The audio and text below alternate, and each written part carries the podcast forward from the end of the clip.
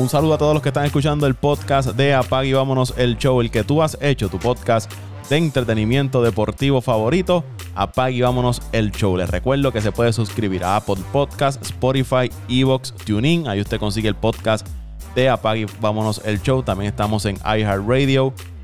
Les invito a que se suscriba, que lo comparta con sus amigos, con sus familiares y sea parte de la familia de aquí de Apag y Vámonos el Show. Por aquí me acompaña hoy Toñito Cruz. Saludos, Toñito. Saludos, Paco. Saludos a los muchachos. Oye, hoy tenemos. Sí, se fueron de, de Jujilanga. Hoy no hay nadie aquí. Jujilanga, un que una fiesta. El otro se que apretar porque se suelte. Y el otro, pues me imagino que el viernes hoy se fue de larga, pero estamos lo suficientes para, para, para deleitarlo a todos ustedes con la información deportiva en este, como yo siempre digo, su el mejor podcast de deporte de Puerto Rico. Apaga y vámonos el show. El número uno. Saludos a los que nos escuchan semana tras semana. Y pues, gracias, como siempre, nosotros decimos por su apoyo y por siempre seguirnos ahí. Todas las semanas con el podcast y todas las mañanas con el Morning Update de Paco Lozada. Todas las mañanas, un resumen de las noticias más importantes de lo que ha estado ocurriendo en los deportes. Si usted se ha acostado a dormir temprano o se desconectó y no sabe qué ocurrió en los deportes mientras usted dormía o trabajaba, pues todas las mañanas usted recibe el Morning Update. Importante que se suscriba y una vez se suscriba, cuando esté arriba ya el, el update, le va a llegar automáticamente a su dispositivo. Vamos a hablar de las grandes ligas y voy a aprovechar que tengo a, a Toñito aquí porque hay que nuevamente hablar de sus Mets de Nueva York. Y es que en estos días, en estos, en estos días ha sido tema de discusión la situación de Jacob de Grom con los Mets. Hace una o dos semanas, Toñito me corrige, tiró aquel partidazo que ponchó 14, me parece que fue. Esta semana tiró otro, ponchó a 15, fueron, Toño. No recuerdo, o lo estoy confundiendo, si fue el mismo. No, no, no. Él tuvo un partido de 14 que no tuvo decisión, que fue en Colorado. No, mentira, en Colorado ganó. Ponchó 14. Se poncharon 17 en total, él ponchó 14 en, en, 6 entradas y, y el día ponchó los, los 3 para salvar el juego. Y tuvo una actuación de 15 ponches en Nueva York, ahí ganó. Le hicieron 6 carreras, ganó 6 a 0, que fue el juego completo. Y el último partido, que perdió 1 a 0 contra Piveta, si no me equivoco, de, Boston, eh, ahí ponchó 9, pero tuvo una gran actuación. Eh, y lo, lo, lo que a mí me gusta y a la misma vez me preocupa de, de Dagrom es que él siempre asume la culpa de todo. Eh, pues él no pudo desempeñarse, no pudo hacer los pichos dominantes, como lo hizo en otras ocasiones. Sí, sí, sí, sí. Él, él es bien, él es bien, bien jugador de equipo, él es bien compañero y aunque la verdad es pago que aunque los meses están entre los primeros 12, 13 equipos de la Grande Liga en promedio de bateo colectivo, seguimos con el problema, estamos últimos en últimos o penúltimos en bateo el colectivo con corredores en posición de anotar y es el equipo que menos carreras anota, aún cuando estamos, creo que cuartos o quintos en todas las grandes ligas en promedio de carreras por juego permitido. O sea, que, el problema no es el picheo, el problema es la ofensiva.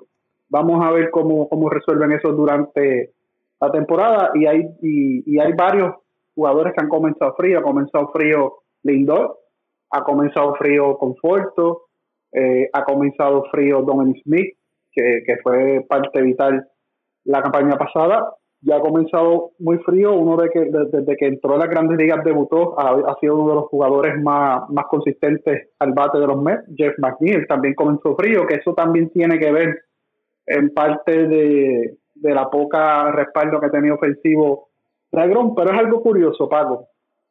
Eh, regularmente cuando Dagrom lanza, el respaldo ofensivo es bien poco. Pero cuando lanzan otros lanzadores, que valga la redundancia, que no son tan dominantes como él, el, apoyo ofensivo es un poquito más. No sé.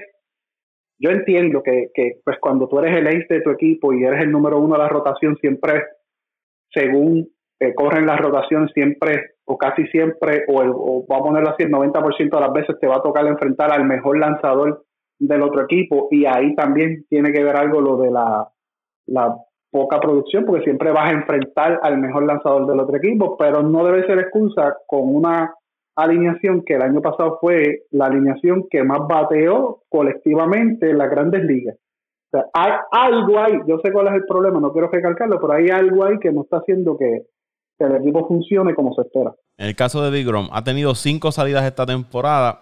El primer partido ponchó a siete, tiró seis entradas en cero. Le dieron tres indiscutibles, dos bases por bola. Después tuvo una salida frente a Miami, tiró 8 entradas, permitió una carrera, ponchó a 14, esa carrera fue un cuadrangular y ese juego lo perdió una carrera por cero. La única carrera fue el cuadrangular que le dieron. Después tuvo el partido con Colorado, ahí le hicieron tres carreras, las tres fueron sucias, tiró 6 entradas, ponchó a 14, luego obtuvo victoria frente a Washington, tirando las 9 entradas, una blanqueada, ahí no permitió carreras, ponchó a 15, dos indiscutibles le dieron. Y la última salida fue frente al equipo de Boston.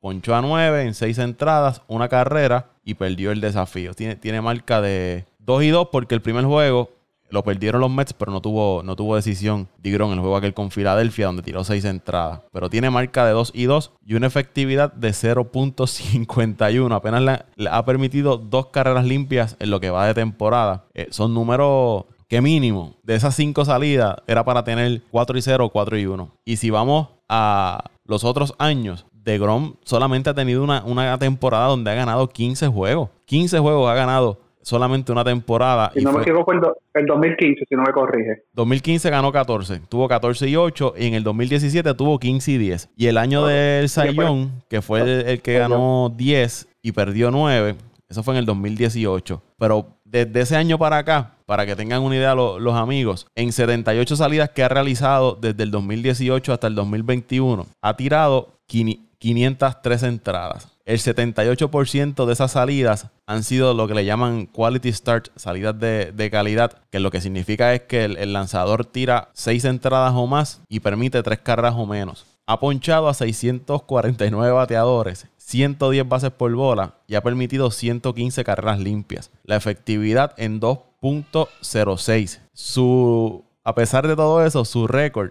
es eh, el récord de los Mets es de 36 victorias y 42 derrotas, jugando por debajo de los 500 en esas salidas que ha tenido DeGrom. Cuando el resto de la liga, el 78% obtiene victoria cuando su iniciador eh, tiene una, una salida de calidad. Eso es el resto de la liga. Mientras que los Mets juegan por debajo de 500 cuando está tirando Digrom. Y el bullpen de esas salidas de, las derrotas que tiene, le ha botado 31 juegos a, Jacob Digrom. Y eso hay que sumarle los baches ofensivos que tienen los Mets cuando, cuando está tirando Jacob DeGrom, que también puede ser una especie de presión que pueden estar sufriendo los bateadores de los Mets cuando tienen a, a DeGrom lanzando. Quizás el deseo de producir se presionan tanto y tanto en querer producir y no hacer quedar mal a su mejor lanzador, que se presionan y no ejecutan como deben ser. Pienso yo, puede ser una razón, no sé, yo, de esto no sé. Todo, eso es posible, Paco, todo eso es posible, pero no hay, no hay excusa. No hay excusa porque el hombre ha puesto los números y, y, casualmente ahorita estaba viendo un meme que decía eh, de, Grom, de Grom contra su, su rival más contrario y decía de Grom contra los New York Mets contra su rival más, más difícil, DeGrom contra los New York Mets. O sea que el, el enemigo más grande de DeGrom son los mismos Mets, pues por lo que tú estás hablando, porque no le ayudan a ganar el juego. Es eh, y, y la característica que tiene DeGrom, si tú ves los números, Paco, y yo estaba, estaba viendo un análisis que estaban haciendo los, los, los narradores y los analistas de, de SNY, que es la, la cadena de televisión que transmite regularmente los juegos de los Mets. Eh, estaba hablando Kit Hernández. Kit Hernández, jugador de Grandes Ligas, que fue primera base. Eh, fogoso, fogoso. de la vieja escuela. Sí, eh, y le gusta que den bolazo y todo eso, y lo dice abiertamente y, no le molesta. Eh, él estaba comparando cómo desde que debutó Jacob Dagrom, que creo que fue en el 2010-2011, si no me equivoco, por esa, esa fecha por ahí cerca, cómo él ha ido mejorando sus estadísticas por año y aumentando su velocidad todos los años. De 94 a 96, a 98, constante, a 99 y ya rozando las 100, las 101 millas por hora.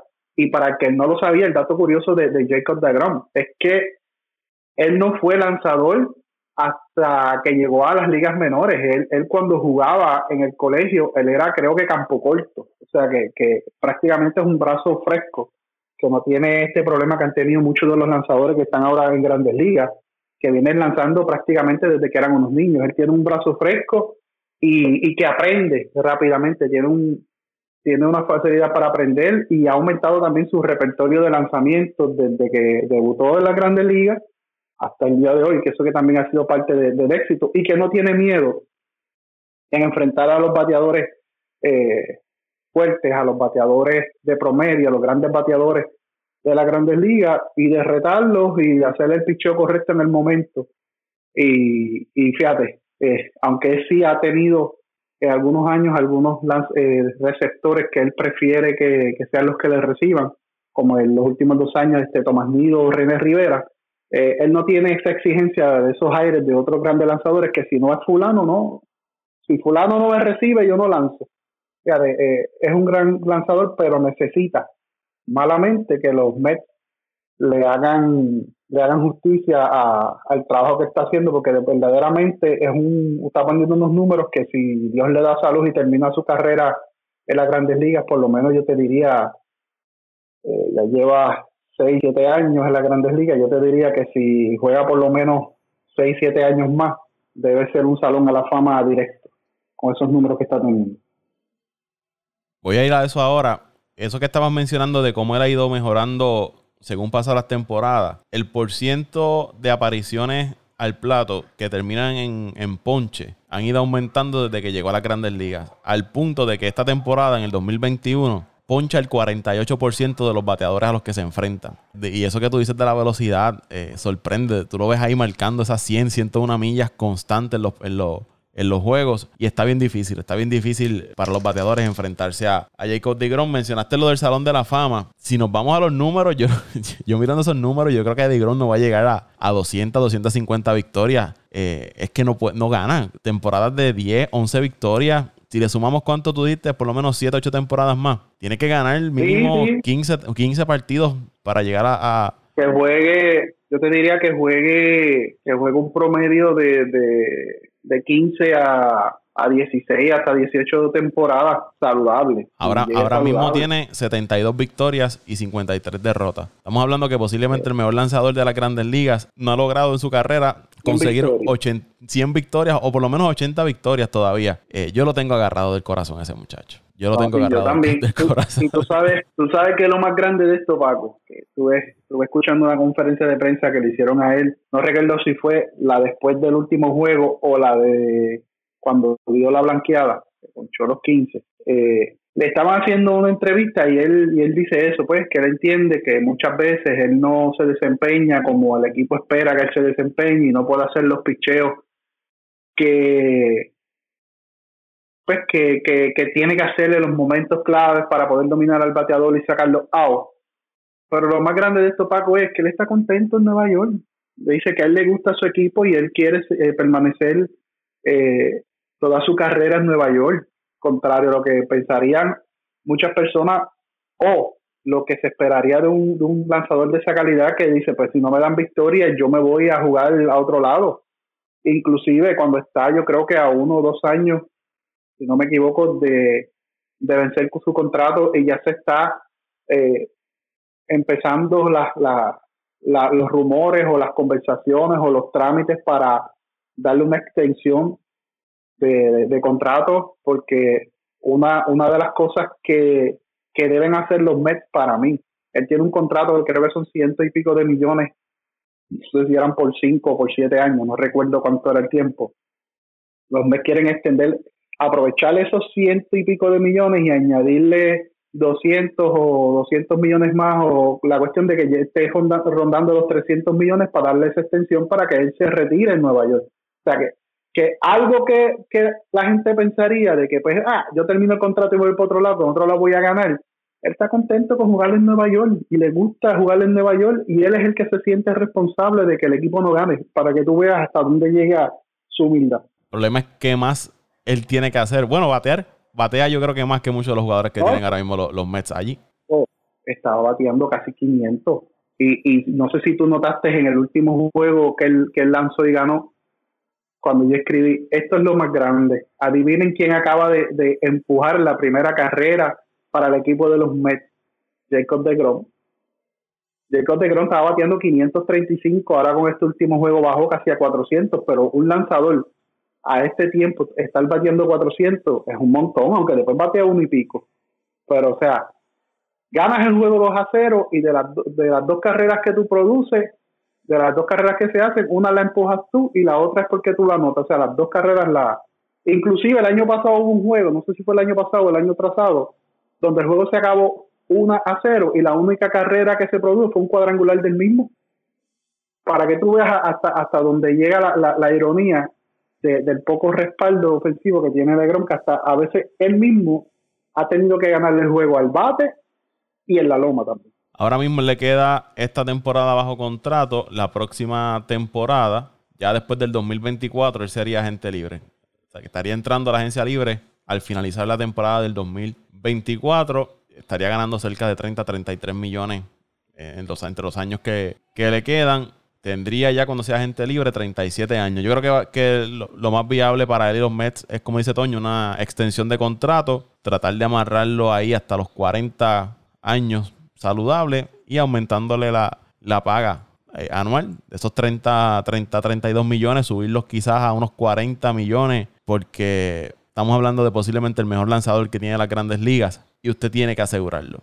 A menos de que él llegue a un punto de que diga hasta aquí yo llegué, como está haciendo Aaron Rodgers en Green Bay, y no quiero estar más aquí porque lamentablemente pues lo, he dado todo y no, no, hemos podido conseguir victorias y los resultados que espero. Pero yo creo que, que para mí él también se va a quedar en, en Nueva York. Para, le gusta. Las expresiones que le ha hecho, le gusta, le gusta estar ahí. Para males míos y los bravos que van a tener que enfrentarse a él todas las temporadas. pero. lo que le resta de, de carrera. Pero para mí él se queda ahí. Pero es hasta cierta manera triste usted ver un lanzador de esa calidad eh, perder partidos o terminar los partidos en, decisión. Y no tanto porque quizás si usted como lanzador deja el juego eh, en una posibilidad de que el equipo pueda conseguir victoria, es que el equipo no gana, no, puede ganar. Porque quizás si él deja el juego em, empate a una, eh, empate a dos o, en cero entrando a la séptima, octava entrada. Y, y, el equipo obtiene victoria luego, pero es que el equipo o le bota la ventaja o no gana el encuentro. Y eso es así, Paco. Es lamentable. Pero vamos a otro tema. Vamos a otro tema, porque yo sé que, te la estás desquitando con este tema del agro. Vamos a, a temas poco positivos. Y es un equipo que nadie le ha prestado mucha atención. Y yo creo que cuando aquí hicimos los análisis habíamos hablado del equipo de Kansas City. Y era de que era un equipo que tenía un buen, una buena, un buen line-up, que podía generar carreras. Y, y ahora mismo ese equipo de, de los Reales de Kansas City están primeros en la división central de la Liga Americana con 15 victorias y 8 derrotas. Han ganado 7 de los últimos 10 desafíos, sorprendiendo a todo el mundo, porque nadie esperaba que ese, equipo de Kansas City estuviera ahora mismo en la primera posición en la división central de la Liga eh, Americana. Colectivamente, el picheo tiene una efectividad de 3.99, muy buena. Están entre los primeros 10, si no me equivoco. Y batean colectivamente 237. También están entre los primeros 10 de la Liga Americana. Así que, que una buena combinación de picheo y bateo. Tienen a ese equipo de Kansas City ahí en esa primera posición. Lo mismo que hablábamos de Boston en el episodio anterior. Buen bateo que ya lo tenía la temporada pasada, pero el picheo en esta ocasión entonces le está haciendo el trabajo y son los que tienen a este equipo de Kansas City ahí liderando esa, esa división por encima de equipos como las Medias Blancas y el mismo equipo de, Minnesota, que eran los favoritos para estar liderando la división. Entre ellos dos se supone que estuviesen batallando ese 1 y 2, pero son el equipo de Kansas City los que están ahí arriba. Los lanzadores que le están haciendo el trabajo, Danny Duffy, temporada de Sayón hasta el momento, 3 y 1, 0.39 de efectividad. Tiene mejor efectividad que la que tiene DeGrom con los Mets y ha ganado tres partidos y apenas ha perdido uno. Otro que le, ha hecho el trabajo es Brad Singer, 2.95 de efectividad. Y el relevo también le está haciendo el trabajo al equipo de, los Reales. El picheo, la clave es el picheo. El bateo sabíamos que iba a estar ahí, pero el picheo le está haciendo el trabajo al equipo de, los Reales y los tiene con 15 y 8, Toñito. Oye, definitivamente, Paco, eh, nos ha sorprendido yo recuerdo que en el, análisis todos los estábamos dando, luchando la cuarta posición, la cuarta y la quinta con Detroit. No porque no tuvieran el talento, sino porque entendíamos que le faltaba a este equipo. Pero es como estuvimos, no sé, no sé, tú te recuerdas el comentario que yo hice eh, hace como tres días en el chat. Esta gente de, de Kansas City, no, no sé si es que allá en esos campos, allá en Missouri, allá en Kansas, allá en Missouri, por allá, por donde sea que ellos estén, tienen, tienen, tienen en los campos allá escondidos, tienen unas fincas allá donde ellos desarrollan peloteros, pero sacan unos, unos lanzadores con unos nombres y unos apellidos rarísimos que los traen a las grandes ligas y al hacen el trabajo. Es como si ellos tuviesen, aunque no están eh, clasificadas o, entre las mejores fincas de desarrollo de las grandes ligas, siempre tienen el, un programa de desarrollo donde le sacan el máximo a estos jugadores que están en ligas menores y donde prácticamente, no, no todos, porque siempre pues este año trajeron jugadores de otros equipos vía cambio, vía firma, como, como pues, agencia libre o cambios, como, como haya sido, pero tienen, tienen esta, e, e, este sistema de desarrollo donde por lo menos el 90% de los jugadores que traen a su equipo son jugadores que ellos han desarrollado en sus fincas, que le hacen el trabajo a ellos.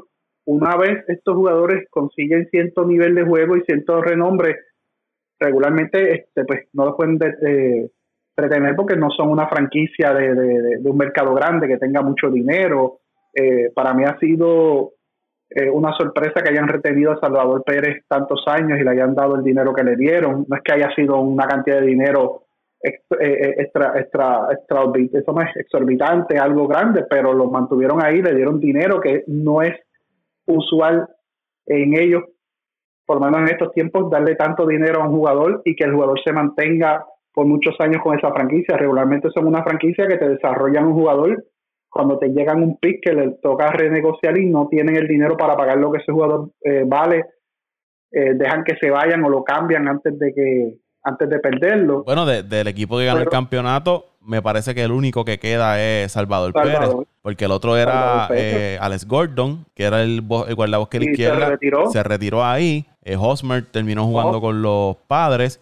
Usaka se fue. Sí. Este, exacto, este Kane ya no está ahí, está en, en Milwaukee, está. Los lanzadores. los lanzadores, todos se fueron. Quería, quería añadir, Toñito, eso que, tú estabas hablando de los lanzadores, es que también ellos tienen la capacidad de coger estos lanzadores eh, ya veteranos que quizás no han tenido éxito en otros equipos y muchas veces las grandes, los, los, equipos traen estos jugadores para ver qué le pueden sacar y después terminar cambiándolos por prospectos más adelante. Pero ellos han tenido también eh, una, una, habilidad en cierto punto. Y hay otros equipos que también lo han hecho. Que te cogen estos lanzadores que parecen ser descartes ya en otras franquicias. Y van a estos equipos, algo hacen con ellos, que lucen, eh, le hacen el trabajo, le rinden.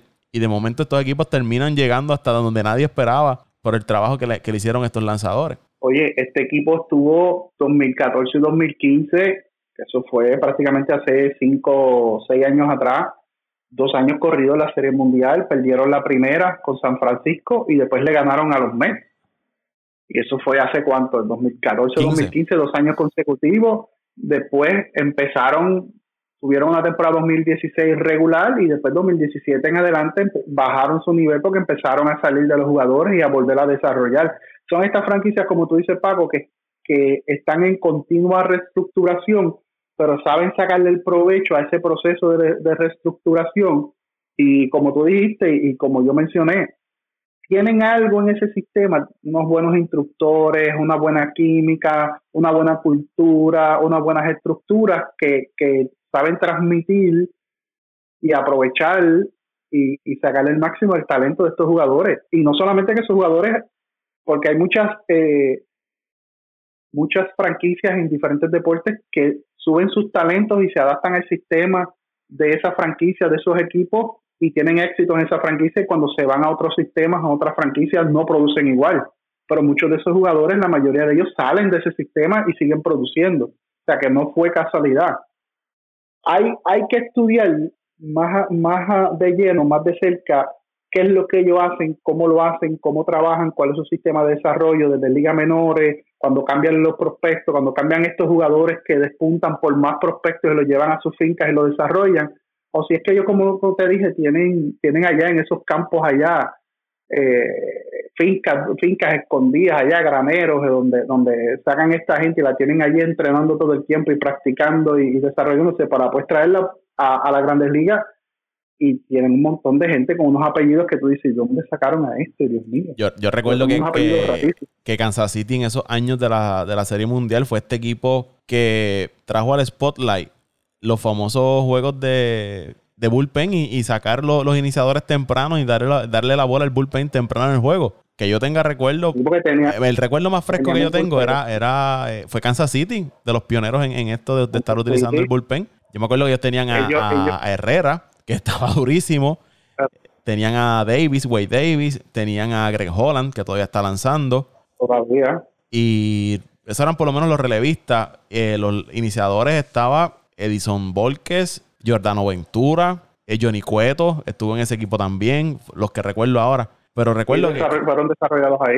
Que, este, este equipo era eso, iniciador, cinco entradas, y venía el bullpen y apaga y vámonos después de con el bullpen. Sí, así era que trabajaban ellos y ese era el, sistema de Neil Joss, ¿te acuerdas? Que era el dirigente de ellos, que ya, ya se retiró. Y, y por eso te digo que me sorprende lo de Salvador Pérez, que todavía esté ahí y, y le hayan dado el dinero que le dieron, porque si no recuerdo, no me quiero equivocar, el último jugador que ellos tuvieron por tantos años en su franquicia que se retiró con ellos, además de Alex Gordon, fue George Brett y Josh Brett, ¿cuánto se retiró Josh Brett? En el noventa y pico por ahí abajo, casi mediados finales de los 90. O sea, que tampoco son una franquicia de mantener a un jugador por muchos tiempos, ya sea porque no tienen el dinero, porque ya estos años los jugadores están más por hacer dinero que por, por la fidelidad a una franquicia. Pero sí, sí. Y, y si traemos el equipo de, de Kansas City, Paco, por otra parte tenemos que traer al equipo de San Francisco. Nuevamente. Que aunque no está primero, está, teniendo una temporada. Sí, está primero. Está primero ahora mismo por encima, por encima, de los Dodgers. Medio juego, tienen, ni medio juego tienen por encima de los Dodgers. Y lo habíamos hablado aquí, que San Francisco es de esas franquicias que de la noche a la mañana te dan el palo y te ganan la división y se van hasta abajo.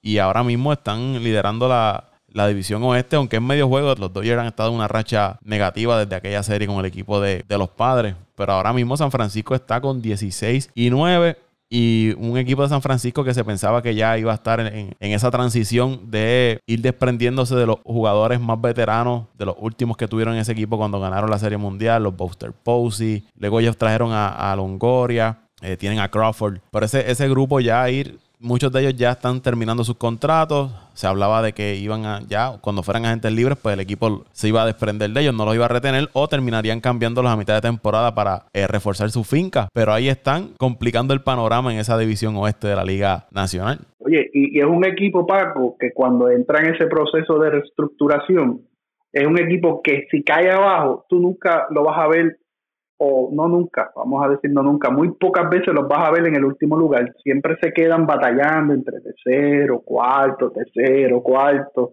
en lo que vuelven y, desarrollan y vuelven otra vez arriba. Y eso fue lo que ellos hicieron con ese equipo de, San Francisco que quedó, creo, si me equivoco, tres veces campeón, que me recuerdo que era un año ellos, un año San Luis, un año en ellos, un año San Luis, un año en ellos, un año San Luis. Eh, y, y, son, y, ahora, ahora que te menciono San Luis, acabamos de mencionar tres, tres equipos o tres franquicias que son ejemplos similares. San Luis, eh, Kansas City, San Francisco, eh, son estas franquicias que te aprovechan estos jugadores eh, que traen de, de, sus fincas y aunque tú no las ves que están como considerados de los mejores sistemas de desarrollo de liga menor o de fincas, como quieran llamarle, de jugadores, siempre te están sacándote jugadores que le producen, como nosotros decimos en el chat son de broma, pero en broma, en broma o en serio, como decía aquel programa que había, en broma o en serio, siempre sacan un loquito de, la finca, vente nene, vente, vete batea, o vente nene, vete pichea y le hacen el trabajo. Porque es la realidad. ahora, ahora mismo tienen que, que tienen la misma característica. La segunda mejor efectividad en la Liga Nacional, que de hecho la mejor la tienen los padres con 2.90, San Francisco 2.93 y tercero los Dodgers con 2.97. Las tres mejores efectividad están en el oeste de la Liga Nacional. Y los gigantes No están ahí. los Mets. Los Los, Mets. Mets. están entre Los 3 Mets. algo, 3.03, algo así. Después están los Mets y el equipo de, de Milwaukee. Ahora que tú mencionas eso, es un dato que se me olvidó mencionarte ahorita. Los Mets están permitiendo 3.03 carreras limpias por juego, que eso es excelente en cualquier liga. Pero están anotando tres carreras por juego, pues tienes una deficiencia de carreras, permites más de la que las anotas y eso es lo que permite de que tengas un récord negativo. Aunque ya pasamos el tema de los Mets, por eso que mencionas, los Mets han anotado apenas 57 carreras en 21 partidos. Último, último, eso es Últimos. vergonzoso. Por la, alineación que tiene, eso es vergonzoso. Último en la nacional. Si vamos a, a, eh, a las grandes ligas, también están últimos. El equipo que más anota es Arizona con 129 carreras. En 20 digo, ha jugado más, eh, ha jugado 25 partidos, pero como quiera, la diferencia es abismal. 57 carreras en 21 partidos. eh, habla muy, muy mal de esa ofensiva de, de los Mets. Pero eh, siguiendo con el equipo de, de San Francisco, el picheo de San Francisco, Kevin Gosman. Kevin Gosman ju- lanzaba para Baltimore Veterano, veterano. tiraba para Baltimore. Los Bravos lo traen, lo- los Bravos lo trajeron en cambio, me parece que fue. ah, Los Bravos llevan tres años ganando la división. Estamos hablando 2018, por ahí más o menos. Y me parece que fue el año que Eddie Gron ganó el, el campeonato, el Young. Lo traen a mitad de temporada, le hace el trabajo. Luego, la próxima temporada, 2019, fue un desastre con los Bravos. Lo terminan cambiando a San Francisco o al equipo de los Rojos, me parece que fue. Y eh, la cosa es que cae en San Francisco la temporada pasada, tiene una buena temporada y esta temporada está lanzando muy bien nuevamente con, con San Francisco. De hecho, se había rumorado que los Bravos lo iban a ir a firmar nuevamente por el trabajo que había hecho en San Francisco. Descalfini está lanzando muy bien allá en, en- San Francisco. Otro, otro, otro veterano. Aaron- ah, Aaron Sánchez. Aaron, Sánchez. que viene recuerdo de- de- de Toronto. que era que era buen buen lanzador en Toronto, pero no no era lo dominante que está haciendo en San Francisco. O sea, es como que se le ha dado un resurgir a su carrera. Que él no él, él no es, o sea, no es un, pelotero tan mayor, pero sí lleva varios años ya en las Grandes Ligas. Tiene ve- 28 años y recuerdo que en el análisis que hicimos de San Francisco, yo lo había mencionado y era referente a la temporada aquella que él había tenido en el 2016-2015 con Toronto, que fue líder en efectividad en la liga americana. Una efectividad cerca de los tres bajitos o ya estaba en los dos algo. Y tuvo como 15 victorias con ese equipo de, de los azulejos. Después tuvo altas y bajas y estuvo, y estuvo la- lastimado. Eh, Alex Wood, otro lanzador que pertenecía a los Bravos, Veterano. lo cambiaron a los Dodgers, de los Dodgers fue a, a los Rojos, regresó a los Dodgers, no firmó con los Dodgers y ahora está con San Francisco y ha ganado tres partidos con los gigantes de San Francisco. El más joven ahí es Logan Webb, pero eso, el resto de esos lanza- lanzadores que mencionamos son todos veteranos y el bullpen, veterano. Si usted mira ese, ese bullpen, Magui tiraba con los Dodgers, ya tiene sobre 30 años. Eh, Tyler Rogers lleva sus años también lanzando. Eh, Whistler también es veterano. O sea, que, que le saben sacar provecho a, a- Saben, saben ajustar las piezas, eh, eh, las piezas que le van a hacer el trabajo. E ironías de la vida, Paco, cuando no quisieron renovar el contrato a Madison Bumgarner, todo el mundo pensaba que hasta aquí llegó San Francisco porque Bumgarner le dio tres campeonatos a San Francisco o dos, no recuerdo cuántos fueron, fueron tres o dos. Eh, fue su, su caballo de Troya en temporadas regulares y en playoffs y lo dejaron ir y parece que saben lo que hicieron porque Bumgarner desde que entró a, a- el año pasado a, a Arizona no ha tenido las temporadas, bueno, fuera del, del no-hitter que tiró en siete entradas en la semana pasada, no ha tenido la efectividad ni, ni, las temporadas que tuvo de gloria en San Francisco. Y mucha gente pensará, ah, pero es que ya está mayor. Bumgarner yo creo que no tiene ni 32 ni 33 años, o sea que todavía es un, un lanzador que le queda mucho béisbol y no ha podido eh, eh, desempeñarse como se desempeñaba en San Francisco. O sea que, que supieron lo que, lo que lo, lo que hicieron, sabían lo que estaban haciendo cuando lo dejaron. Y este equipo de San Francisco, recuerdo que la temporada pasada terminó muy bien. Estaban bateando mucho. Estaban ahí en esa pelea hasta el final ya de, la temporada, de la temporada corta. Y volvemos a lo mismo. Los Buster Posey bateando sobre tre- 300. Longoria igual. Que son peloteros que ya venían eh, bajando la cuesta, como uno dice, sobre 33 años, eh, ya tirando su- sus últimos cartuchos y están teniendo un resurgir en sus carreras. Claro, estamos hablando de que solamente se ha jugado un mes de temporada y quizás mientras más transcurra la, temporada, posiblemente bajen su, su producción. Pero hasta el momento están ahí. Y si se logran mantener este equipo de San Francisco, hay que contar con ellos para entonces esa división del oeste y el wild card de la liga de la liga nacional, lo que trastoca los planes de esos equipos que, uno tenía ahí como en el borde luchando el pase a la, a la postemporada. le, están dañando, dilo, dilo, le están dañando las predicciones a, a, los expertos y, a todo el mundo. los no tan expertos como nosotros. O sea, tienen a todo el mundo loco eh, rascándose la cabeza, hablándose las greñas, de, diciendo, ¿y cómo lo están haciendo? Eh, o sea, que, que es, pues este es béisbol, Paco. Yo siempre he dicho, el béisbol es así, el béisbol es impredecible, quien menos tú esperas te hace el trabajo, quien, de quien más tú esperas eh, te deja flotando y no te hace el trabajo, pero así es el béisbol, por eso es que es tan, interesante, por eso es que gusta tanto, a nosotros nos apasiona y por eso es que se, se dice que es uno de los deportes o el mejor deporte del mundo, aunque no tenga la mayor cantidad de seguidores o exposición en el mundo. Por eso es que gusta tanto el béisbol. Y ellos tienen a, Solano, que fue una sensación la temporada pasada, o la temporada de arriba, en el 2019, segunda base.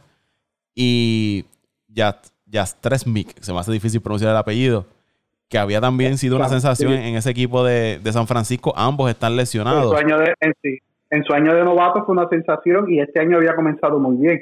Y Paco, te iba a mencionar, disculpa que, que, te, que te interrumpa, el caso de Buster Posey, mucha gente no lo tiene como uno de los mejores receptores actualmente en las grandes ligas, pero mira esos números de Buster Posey, eh, está calladito, calladito, está codeándose con los mejores receptores. Yo lo cogí en un fantasy calladito. Yo lo tengo en un fantasy, Paco. Y me tiene loco porque no sé si ponerlo o quitarlo ese día, pues porque a veces uno piensa que por la edad o por las lesiones que él ha tenido, porque él, él tampoco es tan mayor, Paco. Yo creo que Buster Posey tiene 33 años, por ahí debe estar 32, 33, 34 años, o sea que no es tan mayor. Está todavía en su edad productiva, en su peak. Pero es este, este receptor que no te creas este, estos highlights, esta eh, efervescencia, que no te atrae las masas, pero porque pues sus números defensivos no son los mejores, pero ofensivamente hace el trabajo, le daña el, el, como que diría, le, daña la fiesta a cualquiera, le agua de la fiesta a cualquiera. Y, y calladito, calladito, tiene campeonatos de grandes ligas que otros grandes receptores no han tenido. Eh, y, y aunque no ha ganado yo quiero, entiendo que sí, ganó un guante de oro, si no me equivoco, tengo que... Sí, él, ganó guante de oro más valioso, novato del año, tiene tres anillos de campeonato, ha ido eh, Juegos de Estrella, bate de plata, título de bateo. Yo creo que Posey sin duda va a tener una, salón de la fama. Inclusive yo te diría ahora mismo que ahí en la división del oeste le dan más eh, cobertura a Will Smith, el receptor de los Dodgers, que para mí es del montón, le dan más cobertura y más importancia que al mismo Buster Posey, que, que que se lo ha ganado por mérito propio por los números que tiene. O sea que tampoco tienen un receptor eh, pelele, como dirían en otros lados. O sea, tienen un receptor que, aunque mucha gente no lo vea, ha sido de los mejores en las grandes ligas de su generación. Sí, el, aquella vez cuando tuvo aquella lesión seria, que todo el mundo pensaba que iba a ser el fin de, de Buster Posey como receptor, se hablaba hasta que iba a cambiar de, de posición, pero se mantuvo en la receptoría y como tú dices, calladito, se ha mantenido haciendo el trabajo y poniendo buenos números durante toda su carrera. Calladito, Paco. Eso es para que tú veas que no, no necesariamente aquel que se roba los titulares de todos los días, aquel al que los medios le dan la mayor cobertura, necesariamente es el que, el que, el que, el que verdaderamente rinde cuando las millas cuentan, como diríamos. Y este es uno de los casos más, más notorios y, el, ejemplo más claro de que calladito, calladito, yo hago mis trabajos y cuando me toque presentar mi resumen para el Salón de la Fama, tengo más eh, credenciales que la mitad de los que, de los que se llevaron los titulares todos los días. Así es el béisbol y como dicen por ahí, por eso es que gusta tanto. Eh, y las grandes ligas ha tenido, cada vez me sorprendo más la cobertura que está recibiendo de parte de los medios nacionales eh, en Estados Unidos la prensa le está dando una cobertura increíble a las grandes ligas. Programas que no hablaban nada de grandes ligas eh, durante sus transmisiones ahora lo están haciendo, hablando de, las grandes ligas. Y, y, qué bueno. Y esto se debe también a estos jugadores jóvenes que han estado surgiendo y teniendo juegos nacionales.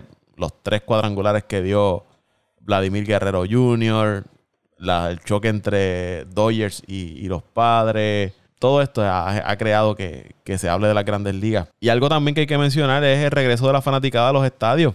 Que eso también es, importante, aunque no sea la realidad que se está viviendo en el país, pero proyecta de cierta manera un, algo de que, de que se está recuperando el, país por esto de, del COVID-19 y ver a los fanáticos en los estadios disfrutarse los partidos eh, eh, es importante, es importante y poco a poco los equipos ya han estado permitiendo mayor capacidad en, en sus estadios. Se va, va a terminar ya, hoy es el 30 de abril, ya que estamos grabando este podcast, termina el primer mes de la temporada. De estos equipos que están arriba y de los que están abajo, que se esperaba que estuviesen dominando la división, Toño, ¿cuál tú crees que caiga y, y, no, las aguas lleguen a su nivel y el que está abajo tú crees que, logre terminar ganando la división?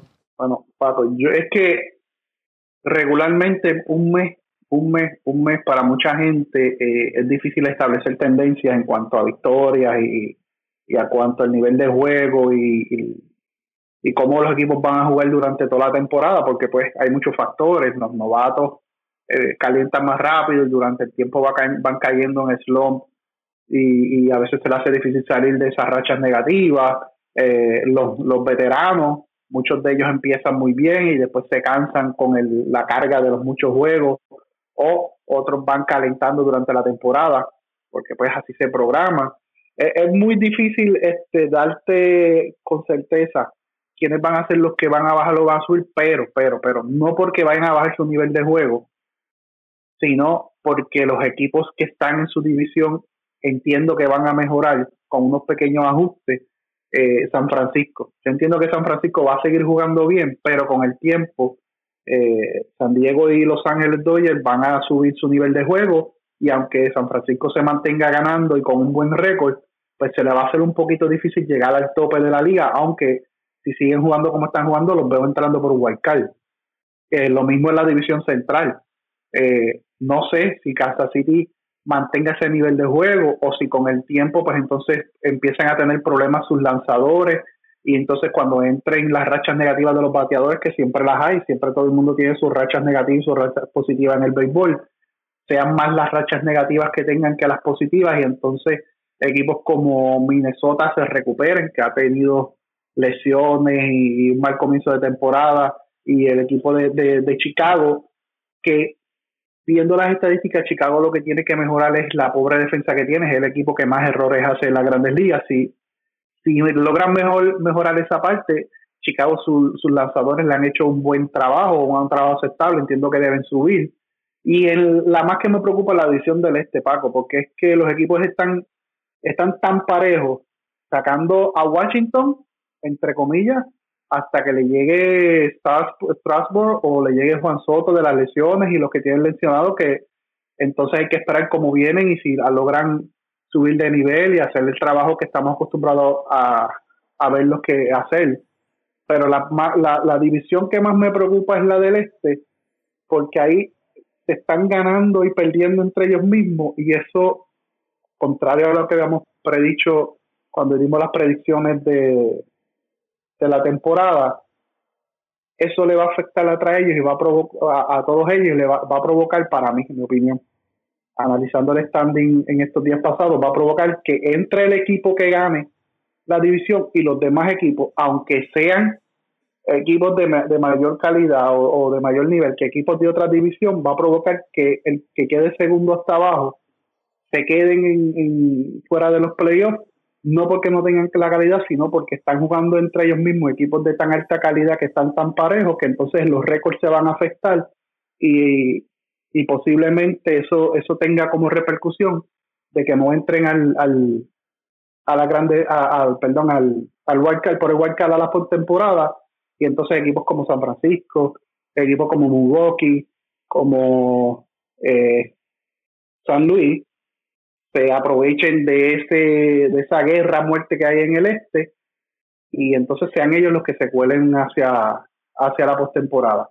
Pero entendiendo, contestando de lleno, los equipos que yo entiendo que bajen, no porque van a bajar su nivel de juego, por lo menos San, San Francisco, no porque baje el nivel de juego, sino porque los otros equipos eh, espero y se entiende que van a subir de juego, y Kansas City, porque pues hay que ver según pasa la temporada si logran mantener el nivel de juego.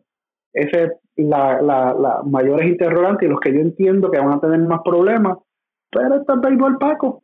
Yo no sé si lo que nosotros estamos hablando aquí es, bobería y eh, al final de cuentas son los dos equipos que terminan ganando las divisiones porque el, el, el, juego que establecieron donde este tu primer este primer mes de temporada esa tendencia de juego y ese nivel de juego sigue manteniéndose durante la temporada y logran ganando primero así que es difícil de predecir pero según lo que yo tengo entendido esos son los dos equipos que deben bajar de sus posiciones. Yo creo también que el equipo de Kansas City debe, debe caer. Me parece también el factor profundidad. No sé cuánta profundidad pueda tener ese equipo para cargarlos en caso de que uno de sus jugadores eh, caiga en un slum ofensivo o que sus lanzadores caigan en su mala racha o cuántos estos brazos de esos lanzadores veteranos puedan aguantar toda la temporada. Esto no es una temporada corta. Si fuera una temporada corta, pues yo, yo les diría, pongan el ojo a esos equipos porque pueden dar el palo, pero una temporada de 162 juegos, donde estamos viendo el primer mes muchos equipos bregando con lesiones, equipos que normalmente comienzan fríos y después mientras pasa la temporada, según sus bateadores van viendo eh, picheos, van mejorando. Pero de, todos los equipos, me parece que Kansas City es ese equipo que, que puede caer. Y San Francisco, la división está complicada con los Dodgers y San Diego. Tienes que enfrentarte a ellos toda la temporada, pero si logras ganarle esa serie a estos equipos. Cuidado con San Francisco porque entonces ahí sí que yo, les diría que, que, puede eh, dar la sorpresa en esa división o por lo menos corarse en un wildcard. Y de hecho creo que ellos comienzan una serie este fin de semana, estamos hablando del 30 de abril, frente a los padres de San Diego, eh, el equipo de, San Francisco, que va a ser bien interesante lo que ocurra en, esa, en esa serie. Exacto, vamos. Exacto. Y estamos hablando de que, de que perdóname, Toño, se enfrentan con San Francisco, este, con San Diego este fin de semana.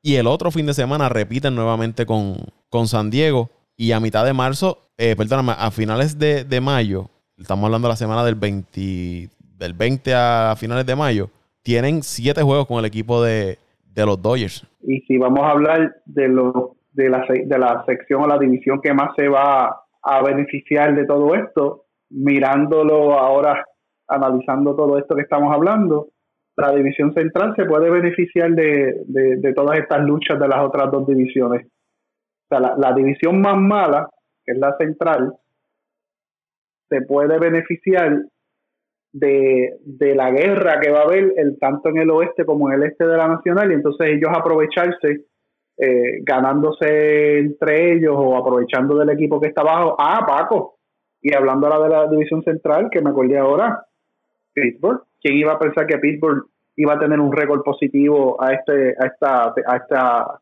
fecha de la temporada? No no hemos hablado de eso. Con lo mismo, reestructuración. otro otro equipo de estos equipos que sorprenden, sí, que, que, sorprenden al, principio de, la temporada. Y mirando el, calendario de, San Francisco, me parece que el mes de mayo va a ser clave para las aspiraciones de San Francisco. Porque estamos hablando que se van a enfrentar cerca de 14 a 15 veces con, eh, entre los Dodgers y San Diego dependiendo del resultado de, esa serie, de esos partidos contra estos dos equipos, me parece que puede ser el futuro de, San Francisco en el oeste. van, a tener que, aspirar a, dividir, dividir series con esos dos equipos, o si pierden las series, que no sea por barrida, que sea un 3 a 2, o, sea, que, que, que, pierdan una serie 3 a 2 y ganen otra 3 a 2, o que sea una serie de, de cuatro juegos, dividan 2 a 2, para poder mantenerse con, con nivel en esa, en esa división si logran ganar todas las series contra esos equipos, ay, ay, ay. El que, le apostó a, el que le apostó a San Francisco se va a como decimos acá en Puerto Rico. Bueno, Toñito, ¿dónde te siguen en las redes sociales? Bueno, Paco, como siempre, eh, me siguen en arroba Antonio Cruz 528 en Twitter, arroba Antonio Cruz 528 en Twitter, como siempre le digo, ahí estamos eh, siempre publicando deporte, sociales, política, eh, música. Y todo lo que se nos ocurra. Ahí estamos. Arroba Antonio Cruz 528 en Twitter. Tire, Ale, que nosotros respondemos. Nosotros no somos como Ángel Méndez, que cuando alguien le escribe algo que no le gusta lo bloquea. Nosotros no somos así. No somos como los políticos. Nosotros siempre damos cara. Ahí me siguen arroba Paco Lozada PR en Twitter, arroba Paco Lozada PR en Twitter. Al podcast lo siguen en Instagram y Twitter como Apague y Vámonos el Show Podcast. También estamos en Apple Podcast, Spotify, Evox, TuneIn, iHeartRadio. Ahí usted consigue el podcast de Apague y Vámonos el Show. Le invitamos a que se suscriba, que lo comparta y sea parte de la familia de Apague y Vámonos el Show. Será hasta la próxima semana.